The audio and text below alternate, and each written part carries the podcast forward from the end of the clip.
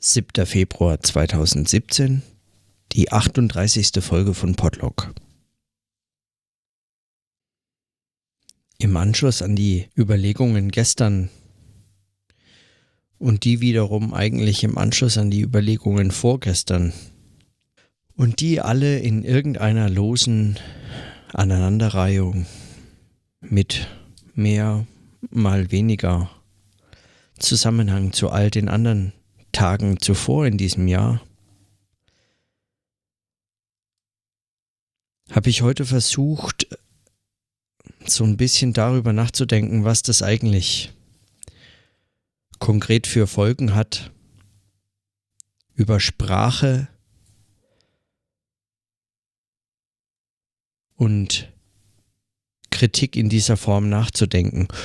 Und dabei ist mir ein Zitat und ich kann es nicht mehr finden, wo es mir begegnet ist. Irgendwo in einem Buch, in einem dieser Bücher, glaube ich, die ich in den letzten Tagen äh, gelesen, durchgeblättert und vermutlich hier auch irgendwas daraus vorgelesen und äh, zitiert hatte, ähm, war es mir begegnet. Es war ein Zitat von Bertolt Brecht. Bei Brecht findet sich das in Band 21 der großen Berliner und Frankfurter Ausgabe in einem Text, der heißt, oder in Notizen, die heißen über das Ding an sich. Und hier schreibt Bertolt Brecht, Erkenntnistheorie muss vor allem Sprachkritik sein.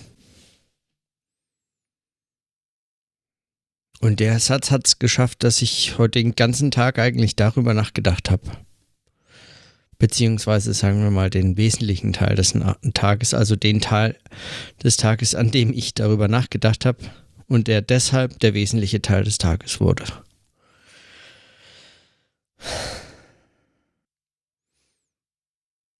Man könnte, also so eine ganz naive, einfache Reaktion auf den Satz wäre sowas wie, ja, stimmt, klar, klingt plausibel,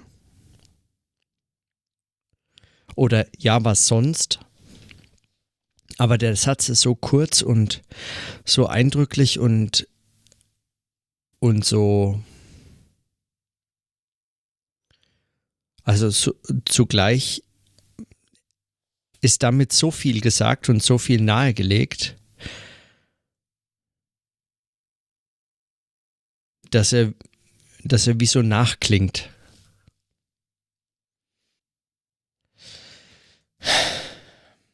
Erkenntnistheorie muss vor allem Sprachkritik sein. Das könnte bei Viktor Klemperer gestanden haben. Wenn ich es einfach nicht mehr finde. Es wäre seltsam, wenn es bei Adorno gestanden hätte. Er hat von Brecht ja nicht mehr so unendlich viel gehalten. Bei Blumenberg stand es bestimmt nicht. Was heißt es denn genau? Oder besser, was heißt es denn konkret?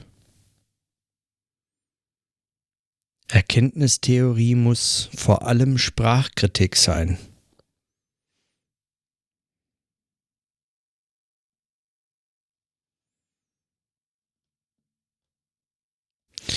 Wenn man über die Oberschichtensprache und die Unterschichtensprache in der Form nachdenkt, wie es Adorno in dem kleinen ähm, Aphorismus in Minima Moralia getan hat, den ich vorgelesen habe vorgestern und gestern nochmal äh, darüber nachgedacht habe.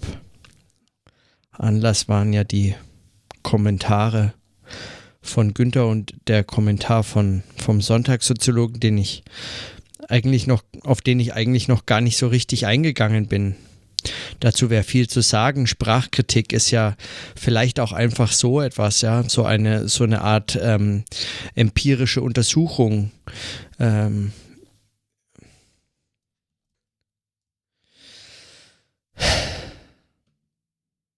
der Sonntagssoziologe hatte da ja ähm,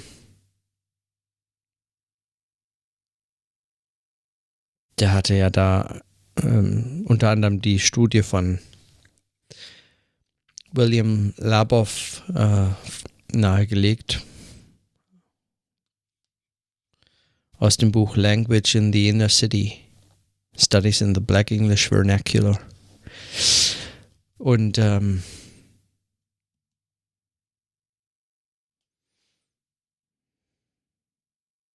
Und da wird klar, die Alltagssprache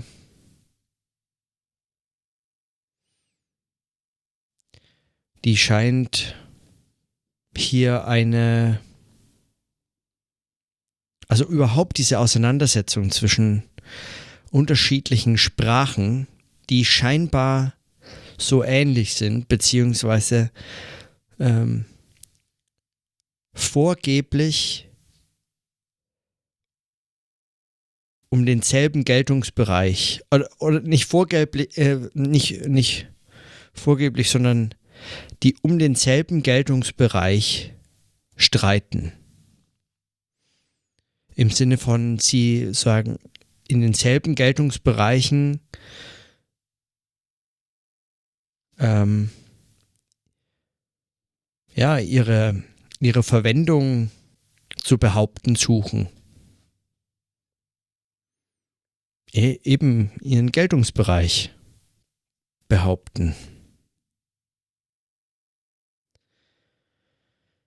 Und die Bedeutung der Alltagssprache, also ich hatte das ja schon kurz notiert, die Bedeutung der Alltagssprache ist auch beispielsweise in der Soziologie jetzt keine neue Perspektive oder irgendetwas, womit man jetzt nochmal 2017 kommen könnte und sie nochmal neu entdecken kann. Die, die, überhaupt die Alltagsperspektive oder die Soziologie des Alltags ähm, ist eine gängige Perspektive, gerade in der Wissenssoziologie und die Wissenssoziologie allgemein ist natürlich auch eine Art der Beschäftigung genau mit so einer Form der Sprache und überhaupt den Formen der Sprache, der Wissensgenerierung und so weiter. Und die Sprache der Theorie, die Sprache der Philosophie, die Sprache der Reflexion allgemein, die Sprache der Kunst, der Dichter, die Sprache der Bildungsbür des Bildungsbürgertums, die Sprache der Literatur, die als solche gilt also sozusagen die Sprache der Literatur, die nicht Schund ist, die nicht. Ja. Diese bildungsbürgerliche Sprache gilt als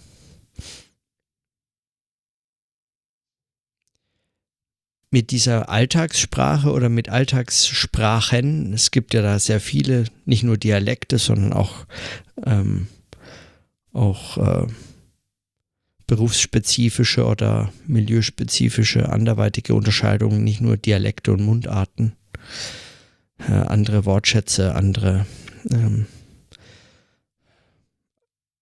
ja, andere Sprachregeln und so weiter.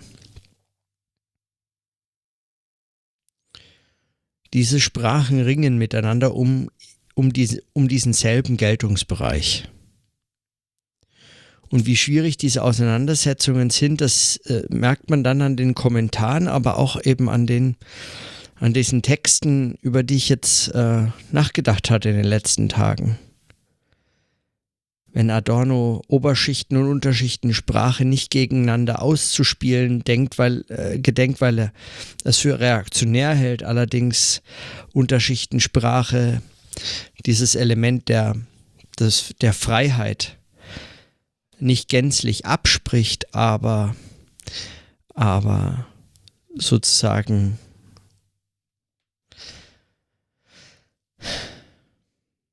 in ihr vor allem die Spuren, den Ausdruck der Herrschaft,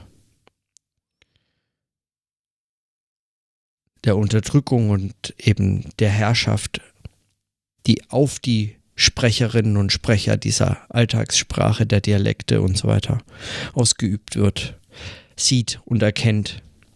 Und in der Sprache der Oberschicht eine ähm, zwar eine gewisse Arroganz und Überheblichkeit und vielleicht möglicherweise Alltagsferne oder Lebensferne oder überhaupt aber aufgrund dieser Arroganz und Überheblichkeit und Lebensferne auch eine gewisse Freiheit, einen Freiraum, sich über diese Dinge hinwegsetzen zu können, und zwar qua Sprache, also mittels dieser Worte und der Arten darüber nachzudenken. Und wie schwierig das ist, diese Unterscheidung zwischen Alltagssprache und ähm, also oder zwischen Dialekt und Hochsprache oder zwischen Oberschichtensprache und Unterschichtensprache oder einfach Klassen- und Milieuunterschiede hier festzustellen, um das ein bisschen differenzierter zu betrachten, dann wie schwierig das ist, merkt man sofort an den, an den, an den unmittelbaren Reaktionen, die das in einem ja selber auch hervorruft, wenn man es liest und sich denkt, das kann der doch nicht ernst meinen, das ist ja völlig äh, elitär und intellektualistisch und es ist doch Quatsch. Das, was heißt es denn? Dass jemand, der in Mundart spricht, nicht mehr über Freiheit nachdenken kann, der davon, davon keine Ahnung hätte oder was? Das ist natürlich absurd. Diese Idee der Revolution, die nur von oben geht, weil die armen Arbeiter schon so lange ausgebeutet werden, dass sie überhaupt keinen Begriff mehr von Freiheit ähm, zustande bringen würden, und zwar den Begriff eben jetzt in dem emphatischen, umfangreichen, dialektischen oder wie auch immer gearteten Sinne.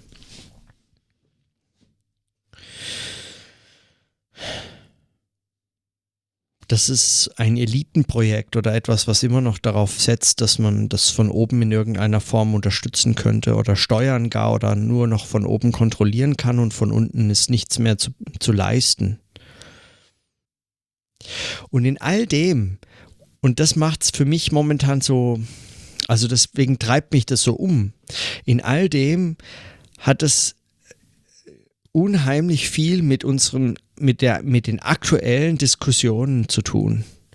Und zwar auf eine Art und Weise, dass ich dem Problem, das, das mich umtreibt, dass ich in den Texten hier lese und sehe und in der Art und Weise, wie ich hier in meinen äh, Selbstgesprächen und in meinen gesprochenen Notizen und in meinem sprechenden Denken mich damit auseinandersetzen kann, dass ich dem tatsächlich noch eine gewisse Chance zuschreibe oder eine Hoffnung für, für diese Art des Umgangs hege, die sich unterscheidet von dem, was ich momentan so unendlich fatal für so unendlich fatal halte, wie es beispielsweise in den Feuilletons verhandelt wird.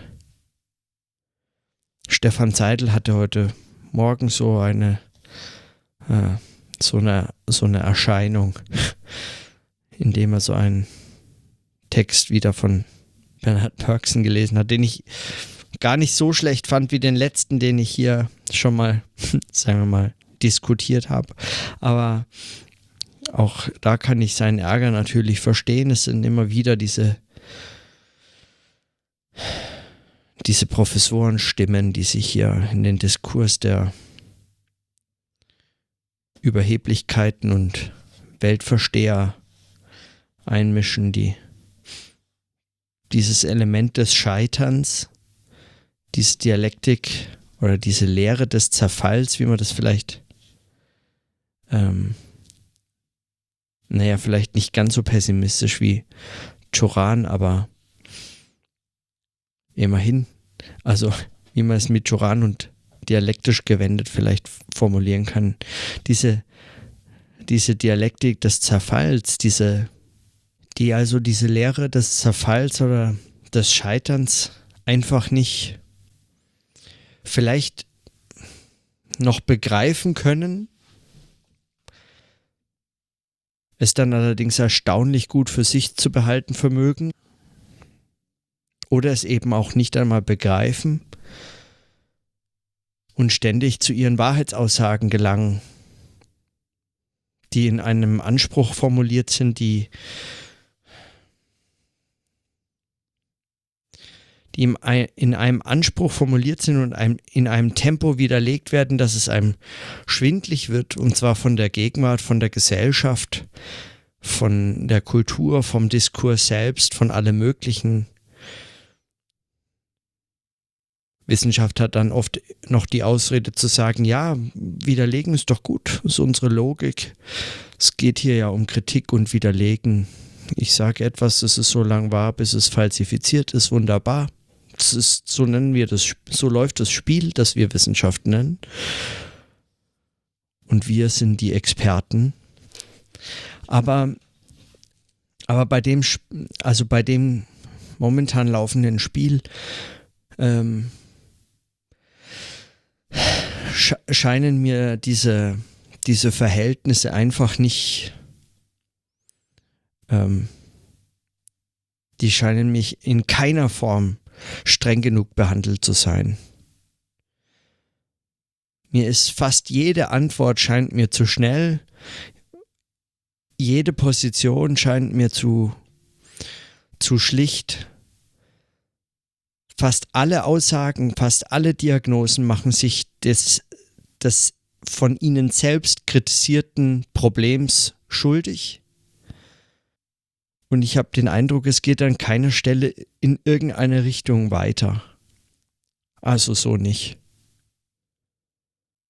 Und dann kommt dieser Satz von Bertolt Brecht daher, von 1930, glaube ich. Erkenntnistheorie muss vor allem Sprachkritik sein. Und es fallen einem dann ja augenblicklich die Beispiele aus, den aktu also aus dem aktuellen Diskurs ein. Ja. Wenn man den amerikanischen Wahlkampf beispielsweise verfolgt hat, dann natürlich auch zuvor, aber hier sehr prominent äh, die, die, die Interessen der, der sogenannten LGBTQ Plus Community. Fr früher waren es mal weniger äh, Buchstaben, dann waren es mal mehr, dann wurde es mit einem Plus abgekürzt. Ich glaube, aktuell ist man wieder bei einer relativ knappen LGBTQ oder LGBT oder so etwas. Abkürzung.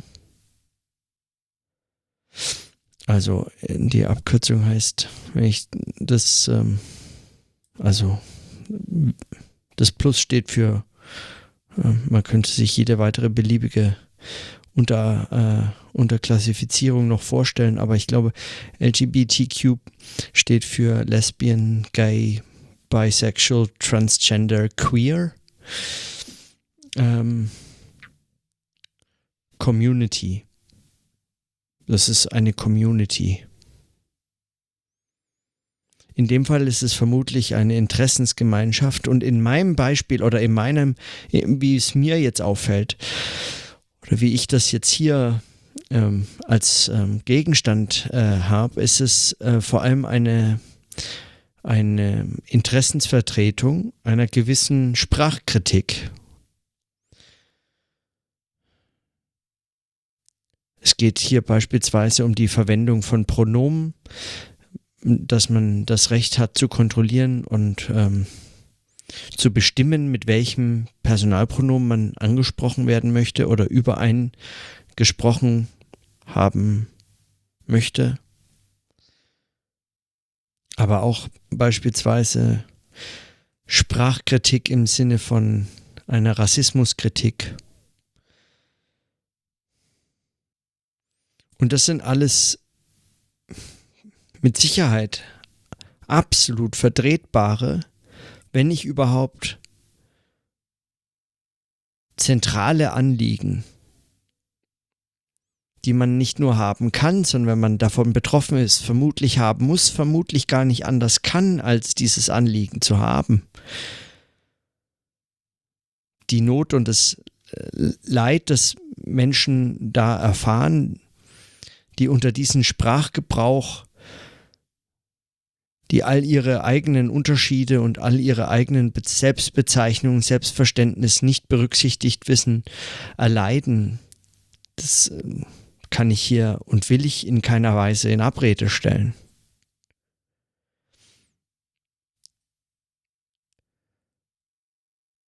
Zugleich geschieht momentan, so zumindest meine Beobachtung, so ein fast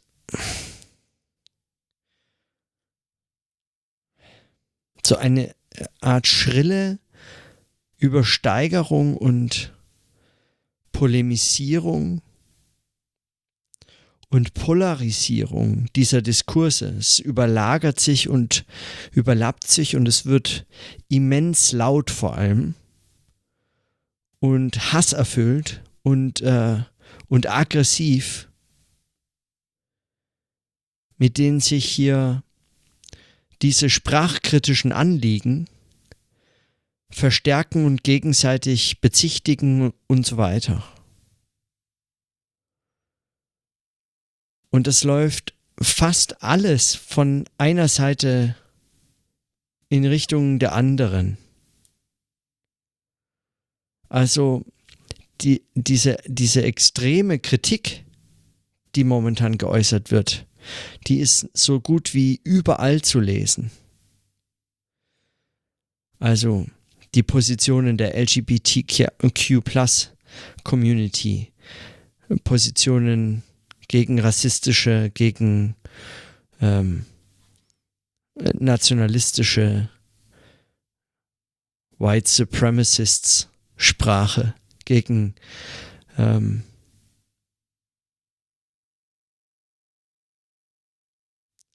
ja, sexistische, chauvinistische.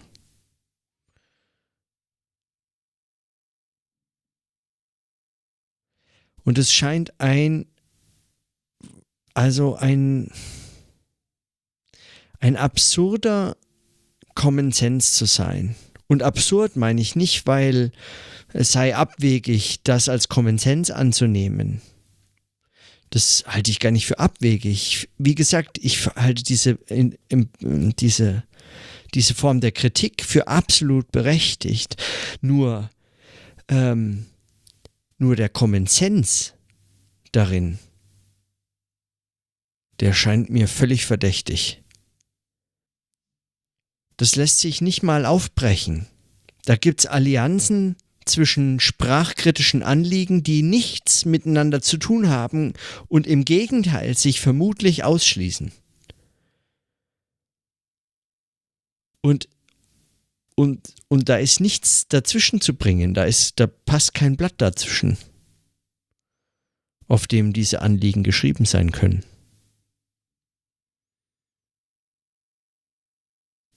Nach der Definition von, von einem guten Troll, die ich von Linus Neumann äh, äh, habe und immer wieder ähm, auch mir selber klar mache, die Definition eines guten Trolls war, ähm, er schreibt einen Beitrag in ein Forum, der relativ unschuldig daherkommt gar nicht so sehr unter die Gürtellinie zielt oder so. Ein recht schlichter Beitrag. Und dann schreibt er nie mehr, aber das Forum muss geschlossen werden, weil plötzlich dieser Beitrag Auslöser war, dass man erkennt, dass der vermutete Common Sense, der vermutete, die, vermute, die vermutete Einheit dessen, was stillschweigend nicht gesagt wurde, eigentlich übersehene Unterschiede sind und man zerreißt sich kurz, kurz darauf. Man zerfleischt das Forum, man zerfleischt diesen Diskurs. Ähm, es bricht einfach irgendwann ab. Und einen solchen Troll, den kann man heute vermissen. Ganz offensichtlich und ist eigentlich nicht einmal der Erwähnung wert. Es ist, kann das keine rechte Position sein. Es kann ja keine gegen diesen sogenannten linken Mainstream oder gegen diese Form der Empörung der Anständigen oder so gerichteter Troll sein. Das wäre völlig absurd. Ich, das ist, diese Positionen sind menschenverachtend, menschenverachtend und, und jegliche Form auch nur minimaler Intelligenz verachtende Aussagen, die, die keinerlei Wert haben in, in dem Zusammenhang und auch kein kritisches Potenzial, die fernab jedes kritischen Potenzials sind. Aber was ist es denn dann? Also was kann man denn dann noch sagen?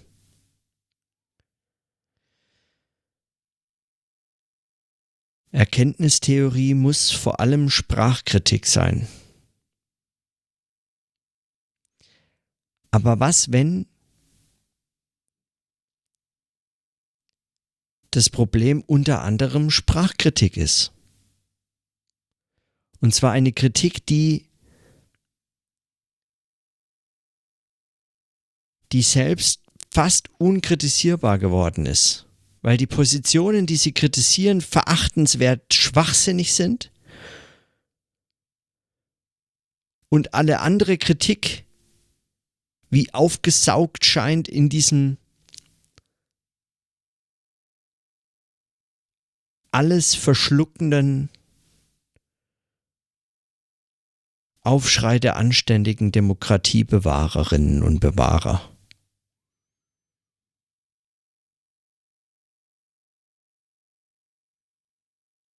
Was ist Sprachkritik? Wenn Erkenntnis durch Sprachkritik verhindert wird.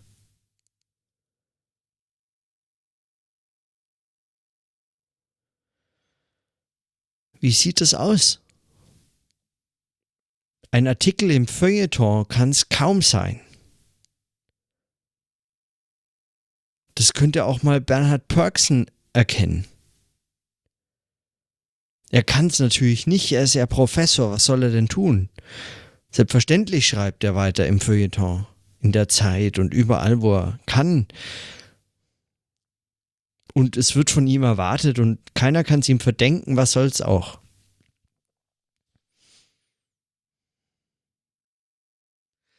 Erkenntnistheorie muss vor allem Sprachkritik sein. Das ist ein Satz, der, der, der kann sozusagen fast nur übersehen werden, wenn man mit anderen Unterscheidungen draufschaut. Inklusive, glaube ich übrigens, mit den Folien des Medienwechsels. Wolfgang Esbach hat mir in einer E-Mail geschrieben, dass ihm in solchen Situationen besonders hilfreich scheint, Texte aus historischen Umbruchszeiten zu lesen, weil darin auch eine Sprache verwendet wird, die in denen sich solche in denen sich solche Schwierigkeiten Sprache gefunden haben. In denen sich solche Schwierigkeiten ausdrücken und in diesen Ausdrücken wir noch heute möglicherweise solche solche solche Zusammenhänge beobachten können. Erkenntnistheorie muss vor allem Sprachkritik sein.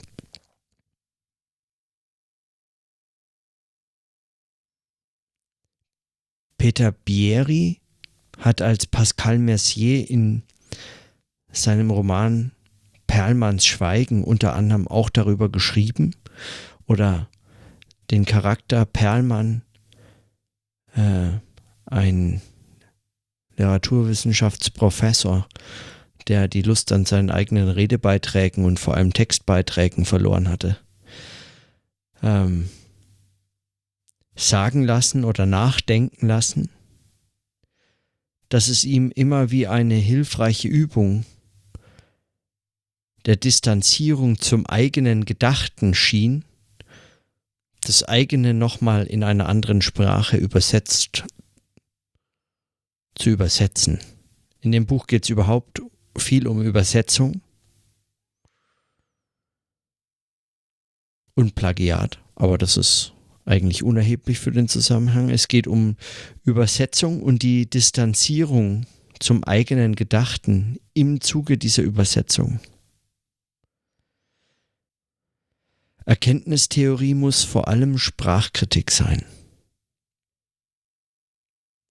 Was heißt es für den Satz Adornus, der sagte, im Sprechen muss die Schrift aufgehoben werden? In all ihrer Konsequenz muss die Schrift aufgehoben werden im Sprechen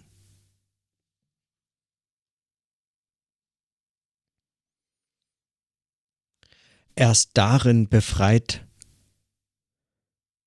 sich die menschliche Rede von der Lüge, sie sei schon menschlich.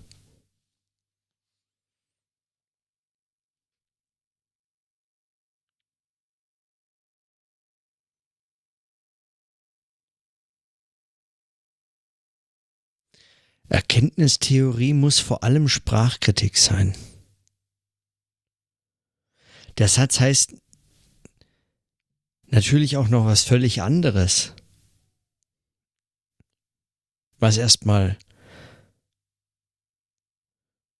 oder kann auch was völlig anderes heißen. Beispielsweise die ganz äh, naheliegende Überlegung eigentlich, dass Erkenntnistheorie, also die, die Reflexion der Möglichkeiten zur Erkenntnis,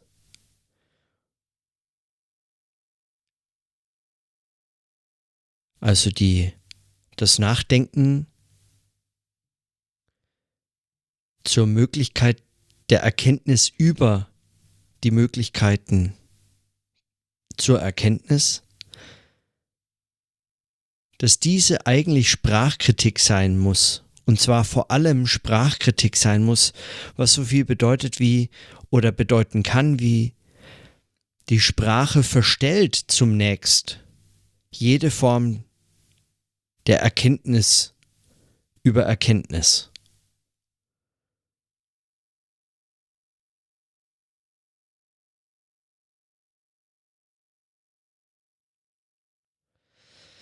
Wenn man das sehr einfach verstehen möchte und gar noch äh, fern jeglicher Dialektik verstehen möchte, was es bei Brecht in dem Fall garantiert nicht ist, weil er schreibt hier gegen Kant und dialektisch gedacht an der Stelle, ähm,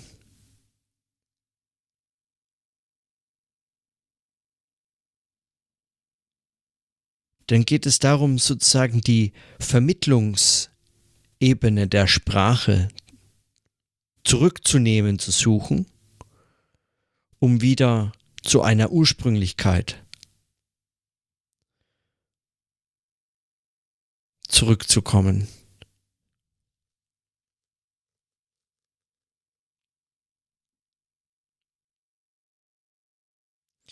So ganz naiv ist es bei Brecht nicht gedacht.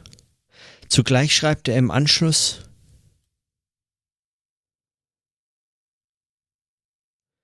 Das Leben selber ist ein Erkennensprozess. Ich erkenne einen Baum, in dem ich selber lebe.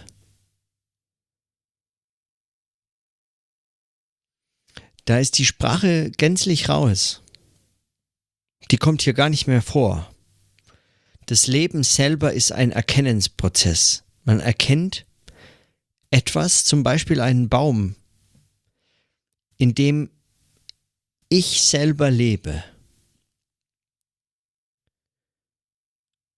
Mein bloßes Leben ist dieser Erkennensprozess. Und darin mag sich das, der Satz Erkenntnistheorie muss vor allem Sprachkritik sein. Erklärt sich dieser Satz nochmal ganz neu und unmittelbar.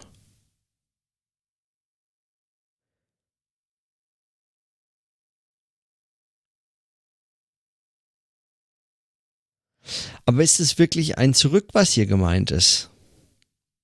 Ist es, ist es wirklich ein Zurück ein hinter die Verblendungszusammenhänge der sprachlichen Vermittlung zurückgehendes zum ursprünglichen eigentlichen Leben vordringendes.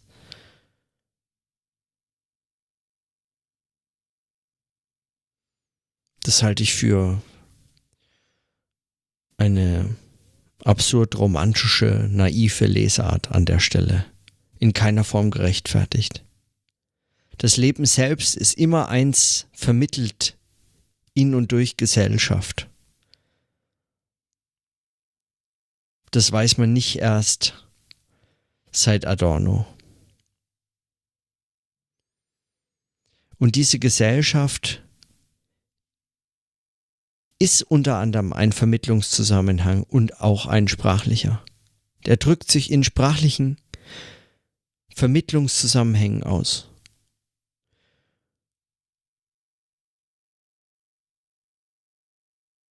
Und so findet sich der Satz, Erkenntnistheorie muss vor allem Sprachkritik sein, in meinem Verständnis zumindest, auch in dem Satz, das Leben selbst ist, selber ist ein Erkennensprozess. Ich erkenne einen Baum, in dem ich selber lebe. Ob das Brecht so gesehen hätte, weiß ich nicht, ist mir auch egal. Aber mir scheint der Punkt an der Stelle wichtig. Und mir scheint diese Frage eigentlich nur dieser einzige Satz. Erkenntnistheorie nicht Erkenntniskritik ist Sprachkritik, sondern Erkenntnistheorie, also die Form der Anschauung von und zu Erkenntnis.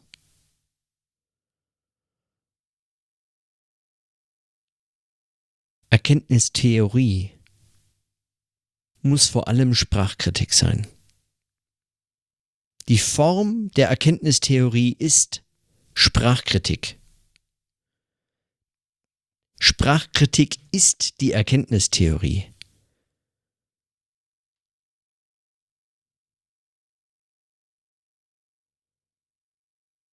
Eine Theorie der Erkenntnis muss in ihrer Form Sprachkritik sein.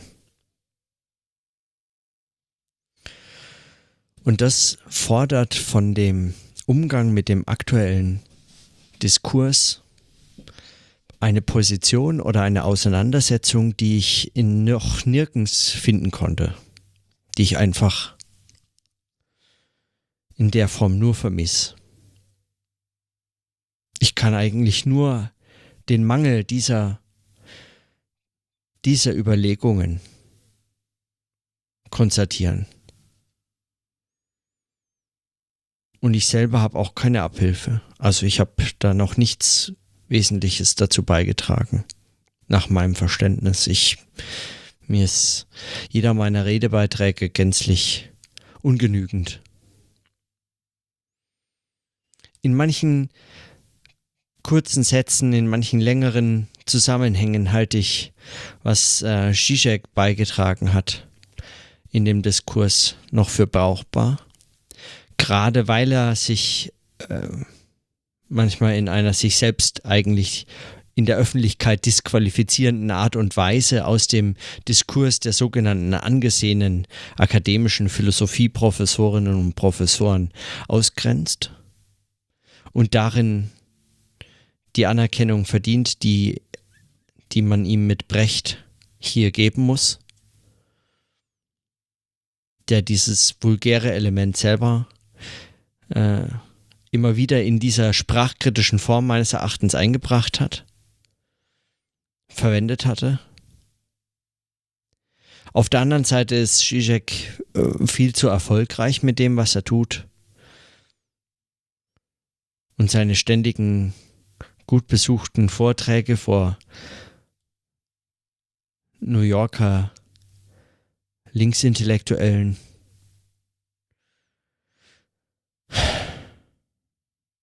hinterlässt meines Erachtens einfach so einen bitteren Beigeschmack von allem, was er tut. Also, dass man ihn nicht auslädt, ist eigentlich wie der Stempel Mängelexemplar. Zumindest in dem Bereich, in dem Zusammenhang, in der Frage Erkenntnistheorie muss vor allem Sprachkritik sein. Weil wie läuft sie denn dann? Wie funktioniert es dann? Diese hyperaffirmativen, sprachkritischen Habitus und Argumente und Diskurspositionen und vor allem dominante Diskurspositionen der Anständigen, die gerade sich in einem weltweiten Aufschrei gegenüber den sogenannten Populisten befinden.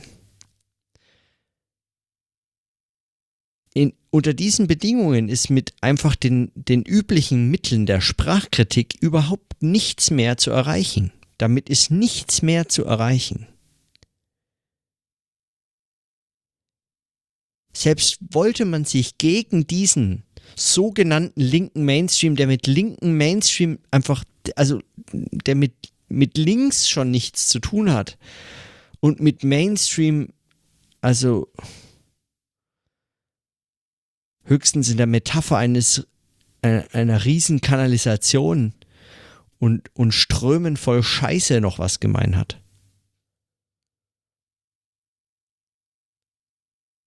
Unter diesen Bedingungen ist jede Form der Kritik, die sich darin äußert, ein Beitrag. Man setzt seinen kleinen Haufen Scheiße auch noch mit in den Fluss. Der im Übrigen sich niemals klärt. Das düngt nicht mal mehr irgendwelche Felder.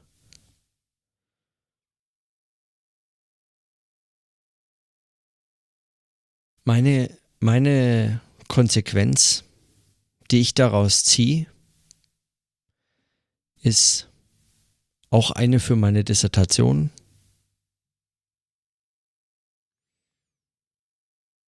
Die, die als Projekt eben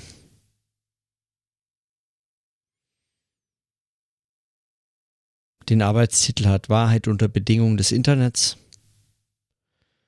und sich mit dem Arbeitstitel Gott sei Dank schon lange vor dem, vor diesem unerträglichen Diskurs, von dem, wie man es heute vermutlich lesen würde, gänzlich verabschiedet hat und in Richtung einer dialektischen Medientheorie sich entwickelt. Das ist meine eine Konsequenz und meine zweite ist die, sagen, die ganz heimliche Vorbereitung eines Projekts für danach, über das ich viel nachdenke, momentan auch und in dem Zusammenhang. In einem Begriff des, der Dialektik, die nicht so sehr nur an diesem Begriff der Negation sich aufhängt, als die, die überhaupt treibende Kraft oder ähnliches, die, der Bewegung, immer wenn, wenn Negation im Kontext der Dialektik so betont wird, habe ich den Eindruck, wird es fast formalistisch, als, als wollte man so eine Art Rechenzeichen einführen in die Sprache. Dann kann man immer noch so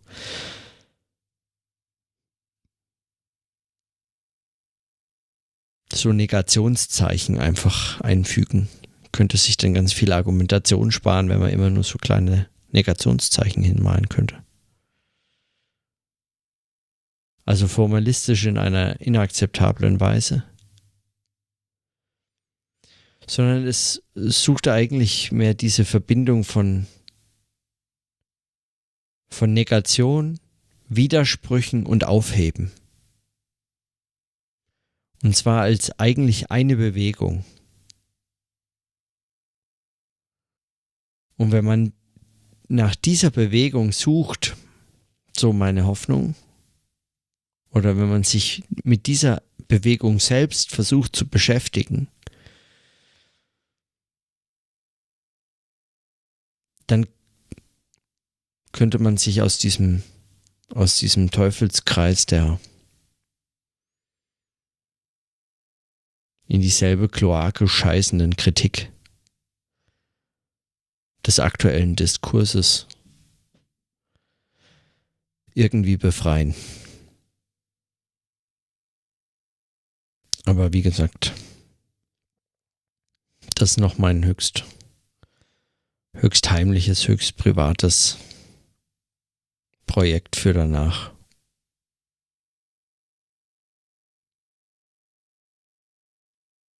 Dass ich jetzt da so drüber sprechen kann, ähm,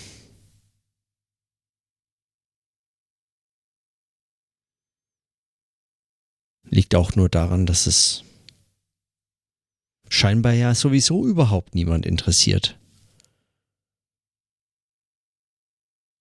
Es ist mir wirklich nicht begreiflich, wie man in so kurzer Zeit so unglaublich viel dummes Zeug dazu liest und so, so viel vermissen kann. Und es wird umso absurder, wenn man sich überlegt, dass egal wen man fragt in den Diskursen, andere Beobachterinnen, Leserinnen, Leser oder aber auch andere Autoren, äh, jemand, der sich äh, aktiv dort einmischt, sei es als Intellektueller, sei es als ähm, Schriftsteller, sei es als Beobachter, der aber auch irgendwie etwas an Text produziert oder sonst wie sich einschaltet. Man hat den Eindruck, wenn man sagt, gibt es überhaupt nichts Vernünftiges in diesem, der, der Diskurs ist verloren, der, die Debatte ist jenseits von allem. Man würde sofort Zustimmung bekommen und im nächsten Moment schreiben die wieder einen Text. das ist, wenn es nicht so, also wenn es nicht so entsetzlich so entsetzlich jede Form des Denkens beleidigend wäre, müsste man eigentlich nur laut lachen.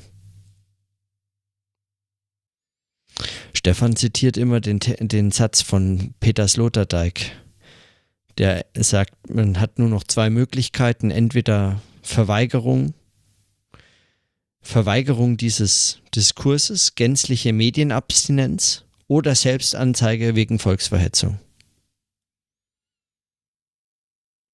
Also entweder man lässt es, man schreibt da nichts mehr dazu, man liest es am besten gar nicht, oder man zeigt sich gleich an wegen Volksverhetzung.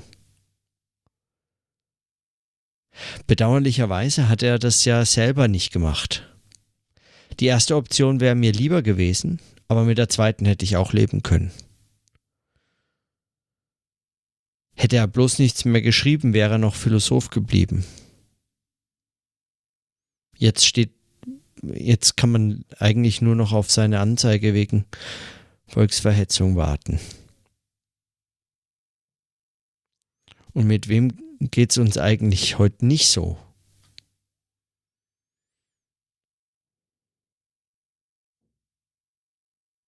Ein Diskurs, der so, so kaputt ist einfach. Kaputt in dem ganzen, in diesem ganzen äh, starken Sinne dieses selbst im Englischen verwendeten deutschen Wortes kaputt.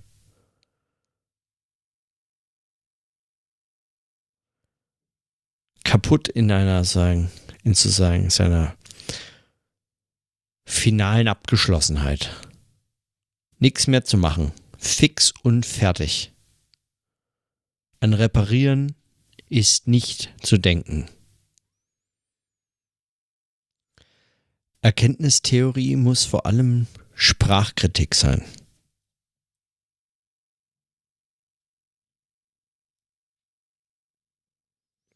Was heißt es für, für so ein Projekt wie den Podlog? Was heißt es für sowas wie das sprechende Denken über sprechendes Denken?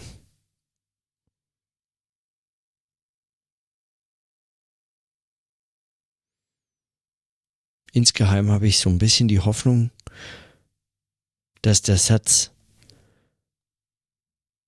ganz leise und wie sozusagen im Nachhall flüstert, ja, vielleicht geht's so.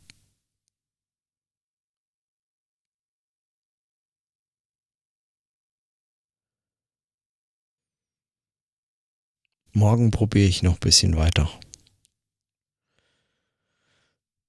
Für heute war es das erstmal.